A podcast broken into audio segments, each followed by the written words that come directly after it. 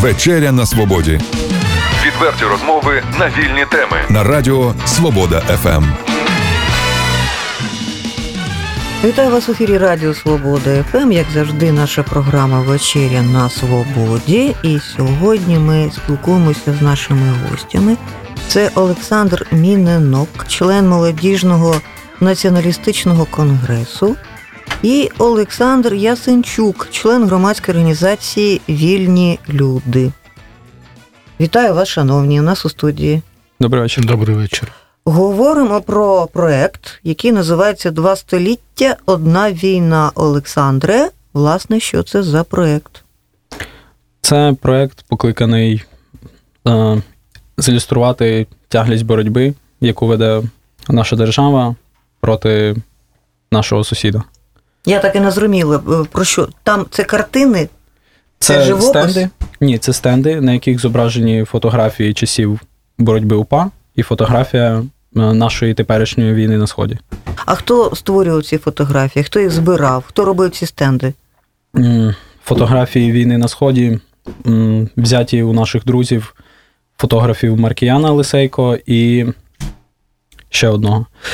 І, а фо- фотографії часів УПА взяті в, у Центр дослідження визвольного руху.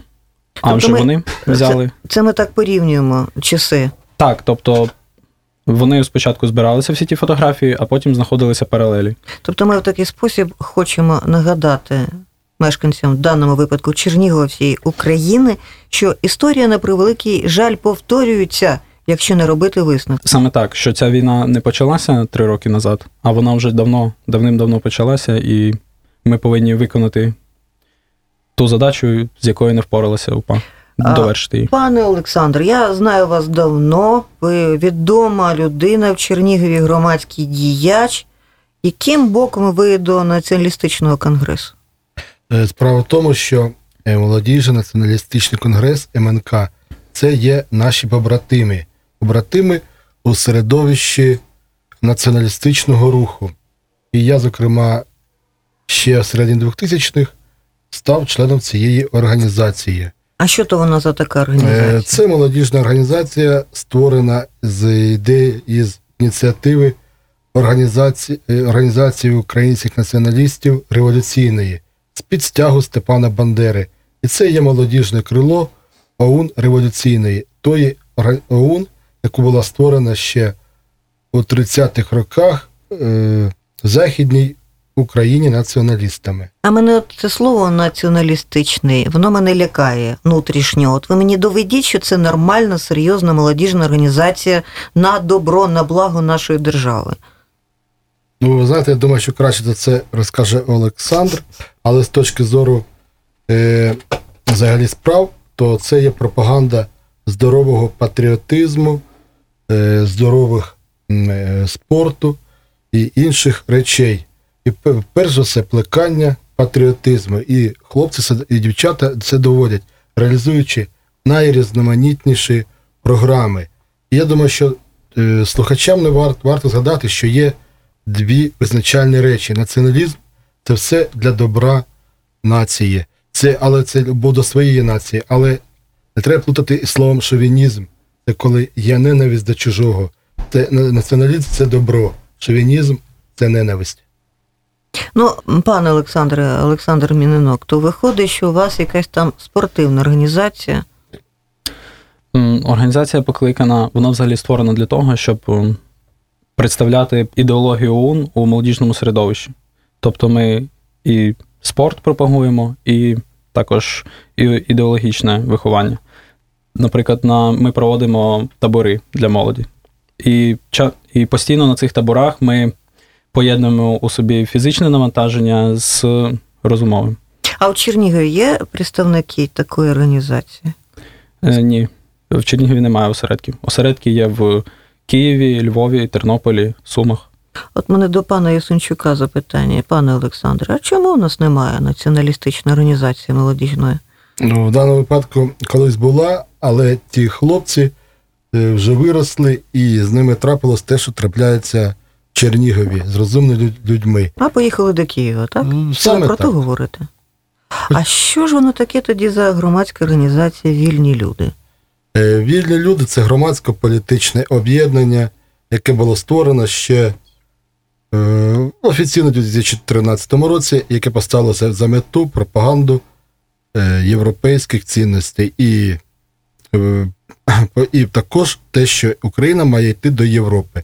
Також е, вільні люди стали, зібрали тоді мільйон підписів і віднесли тоді ще до адміністрації президента Януковича. А коли розпочався Євромайдан, то на основі організації Вільні люди були створені 13 і 14 сотні самооборони Майдану, які стали комендантськими.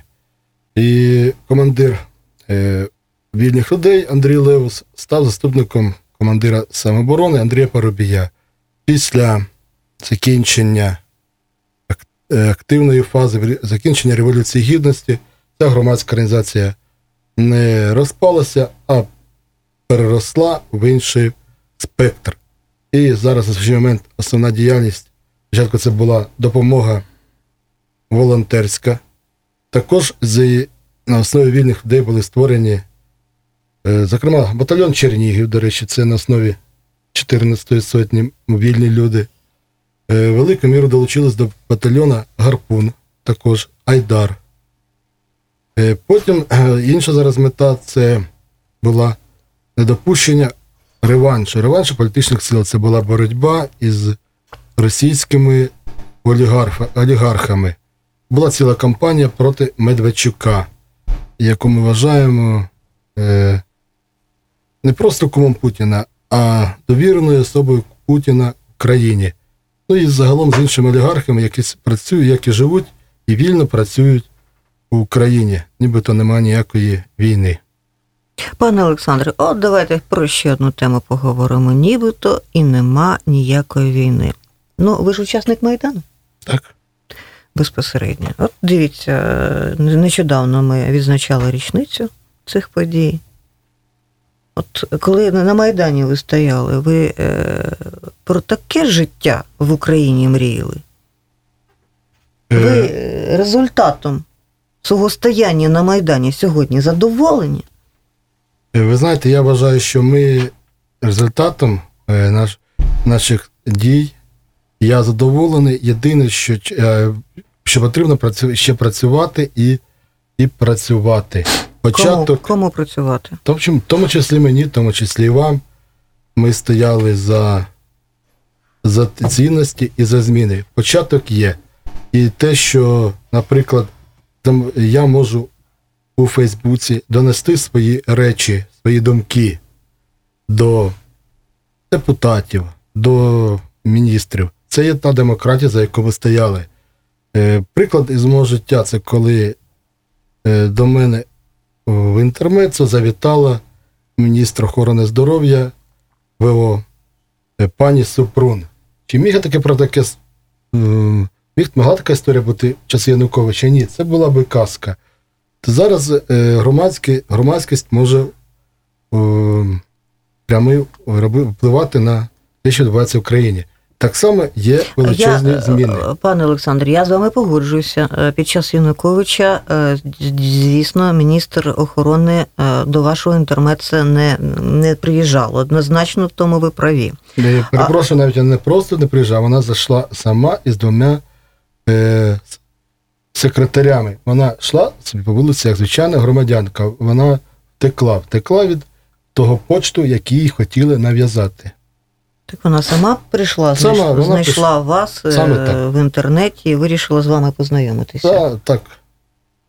Це цілком правдива історія. Тоді давайте про міністра охорони поговоримо. Як у вас враження про неї? Ні, ну давайте ми продов- продовжимо далі про, мі- е, про Майдан.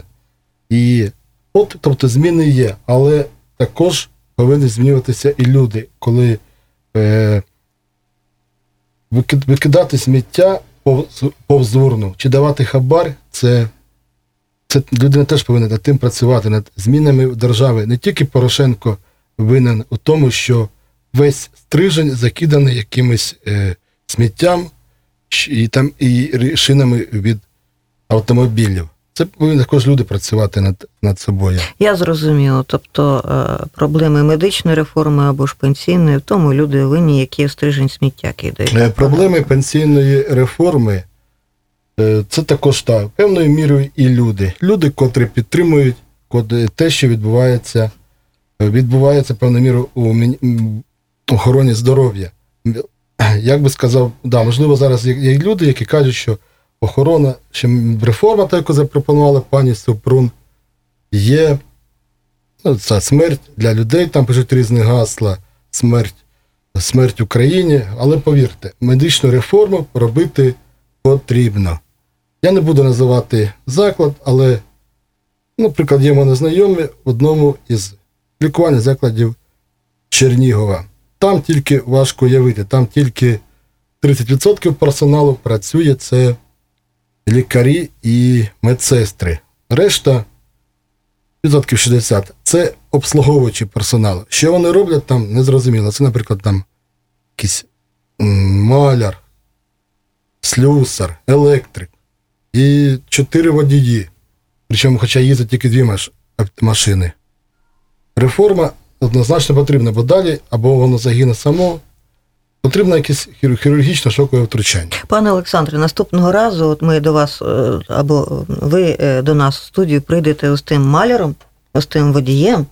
От ми разом і поговоримо, і ми запитаємо у нього, а вони знають, куди їм іти? Як вони будуть годувати родину? Чи звідкля вони будуть брати гроші? Тоді це буде розмова. А так ми говоримо про оптимізацію, однак ми не знаємо, як і де знайдуть ту роботу ті люди, яких оптимізують. Ви знаєте, це проблема в тому, що давайте ми добре присвятимо наступну передачу Ну так, медичній от реформі. медичній реформі. Але я думаю, що колеги, які працюють, за скільки вони там 3 3200 отримають, е, я думаю, що ці кошти цілком можна знайти, роботу можна знай- знайти. І, до речі, треба перевірити, скільки там працюють, чи вони задоволені цим, цим станом, чи не задоволені, чи можливо, чи там багато серед них пенсіонерів, чи ні. Свого часу я закінчив педагогічний університет, і я знаю, що молодим працівникам було важко потрапити в школу, тому що все було зайнято. Молоді доводилось. Ця країна створена не для молоді, а для пенсіонерів певною мірою раніше. Боже, якщо нас чують пенсіонери, то вони вас завтра розстріляють, пане Олександре. Нічого. Олександре, вам цікаво нас слухати? Це наш гість, який живе у Києві, приїхав зі Львова, а виставка, яку він представляє, приїхала із Сум. А ми розмовляємо взагалі про проект, який називається Олександр як Два століття одна війна. Два століття одна війна. Це проект, який розповідає про історію минулого та майбутнього. Так, це фотографії. Ну, минулого Ну, і теперішнього. Ну так, минулого і теперішнього є фотографії 20 століття і 21 століття. Їх об'єднує, об'єднує наше, е, е, наша Україна, історія нашої держави.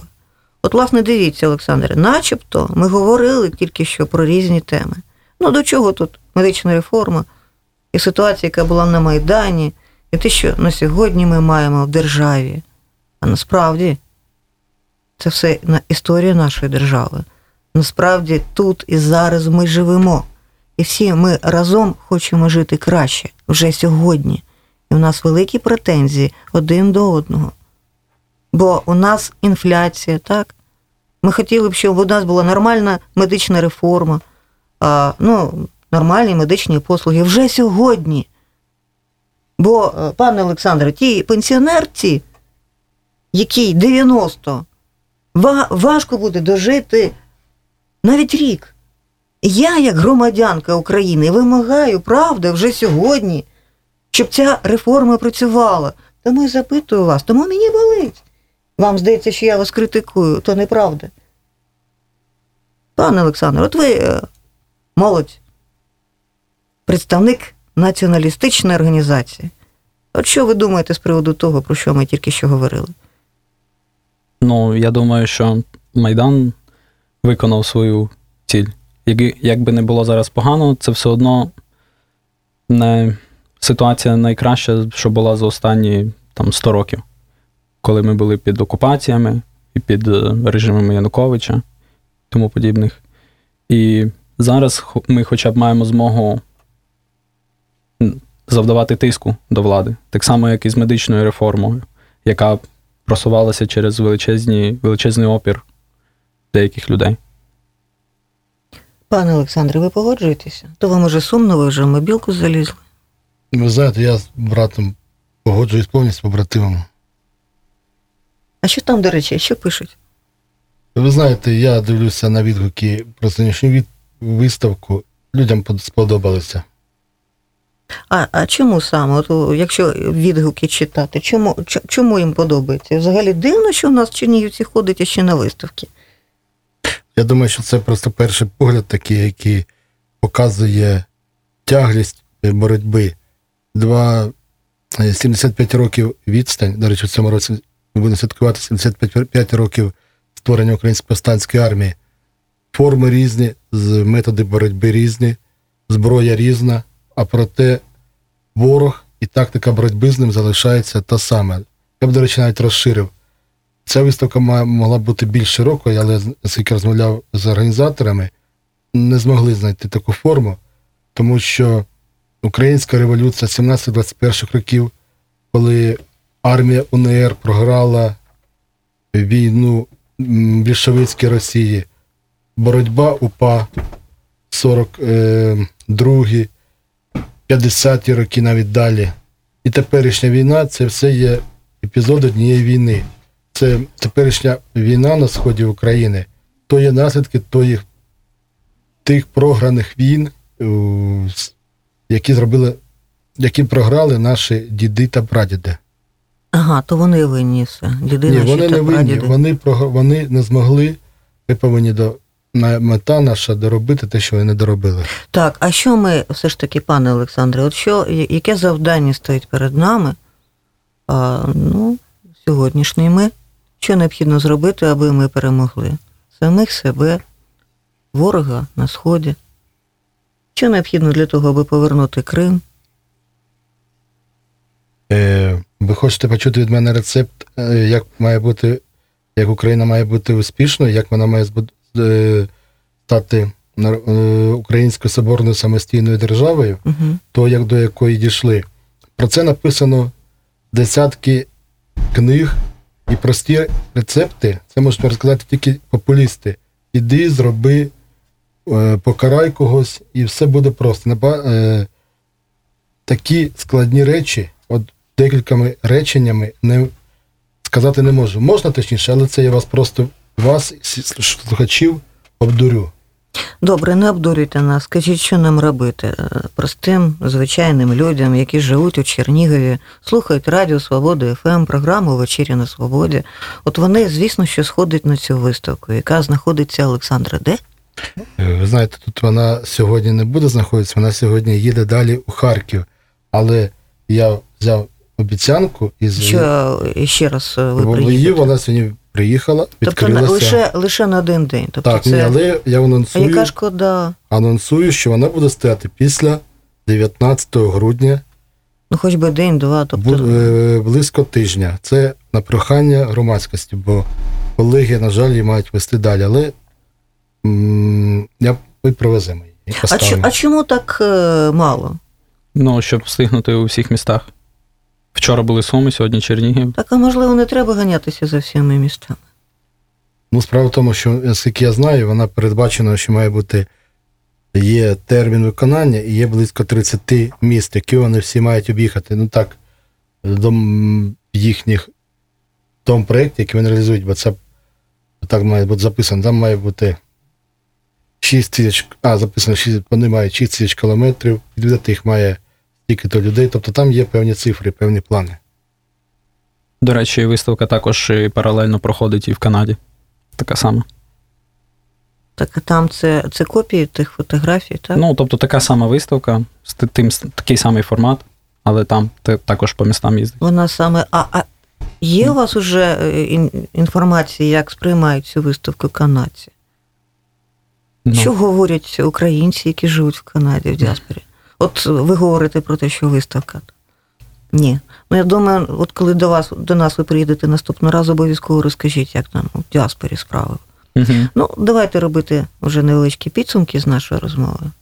Пане Олександр, я на вас не нападаю, я би хотіла. Я просто е, хочу зрозуміти, е, що очікує нас далі, в якому напрямку нам йти, всім українцям, як боротися з негараздами, які існують, як нам у цьому допомагають такі проекти. Ось на, на зокрема така виставка. Розумієте? Угу. Тому що м, все складні і складні жити, коли ну, ціни там збільшуються. Ну, елементарні якісь речі. Треба за комунальні послуги пла- платити. Ви самі казали, що більшість людей, які живуть у нас в регіоні, це пенсіонери. А у них там щось іще і болить, і треба ліки купувати. Розумієте? Тому їм необхідно мати оптимізм, а не- не, звинувачувати в тому, що вони старі та немічні. Це ж несправедливо, пане Олександр. Ні? Я взагалі е, нікого не звинувачував. Пенсіонери живуть, це наша надія та опора, люди, які переймають передати нам свій досвід, досвід свого життя. Що, ви запитували, що нам робити? Я Мгм. думаю, що повинні дивитися у майбутнє із оптимізмом. Бо є люди, е, які є члени громадської організації, які це які роблять, от як ці хлопці, на, за, на ідейних началах, не за гроші, а так пропагують Україну. І, до речі, переглядаючи цю виставку, можна побачити світлини, які прийшли до нас, 70, які були зроблені більше 75 років тому. Тих людей, які дивилися, знали, що вони загинуть, але вони мали надію у те, що Україна буде е, повстане. Вони знали, що вони йдуть на смерть. Вони знали, що США за них не, ніяк не підпишеться, як кажуть, що Радянський Союз це велика непереможна машина, але вони все рівно Вони йшли воювати. на смерть. Вони, Вони знали, що смерть. це смерть, і вони йшли заради а, то- майбутнього. а от ми думаємо, що смертей повинна за- Україна має вийти з цього вічного кола, коли взяли, повоювали, загинули, і потім через пару поколінь знову встали, повоювали, загинули, дізналися, повсили за своїх батьків, прадідів. Україна нарешті повинна вийти із цього кругу, кругу оберту. А що для цього потрібно зробити? Бути відповідальними е, громадянами, не, хоча б е, банально не, не продаватися за, на, за грош, на гроші на виборах і, не, і голосувати розумом, а не грошима чи вірити популістам своїм серцем. Наприклад, як зараз, коли перед нами розігрується сцена, коли українцям показано, що є тільки два вибори: або Порошенко, або Саакашвілі. На цей момент ця боротьба жаби гадюк, яку нас вели е, цього, є набагато більше вибір інших виходів ситуації. То е, до наших послуг цілий тераріум, так? То ви про то говорите? Е, Так, на той момент є і певний тераріум. Я особисто я, я ще не бачив тих людей, за якого можна піти, але це, на жаль, той вибір, який, до якого підштовхують українці. Вибирайте тільки серед е, тераріуму. Ну, я думаю, нам треба завершувати програму, то як казав е, гарант Конституції, один із перших гарантів, договоримося ми з вами до павуків. Хочеться представити ще раз е, гостей нашої програми Олександр Мінинок, член молодіжного націоналістичного конгресу, і Олександр Ясенчук, член громадської організації Вільні люди. Вони обидва представляли нам е, проект, виставку, яка, на превеликий жаль, була лише один день. Однак вони обіцяли, що вона повернеться в Чернігів. Називається Два століття, одна війна. Дякую вам. Дякуємо. Відверті розмови на вільні теми у програмі Вечеря на свободі Тричі на тиждень у понеділок, середу і п'ятницю о 18.00. на радіо Свобода ФМ.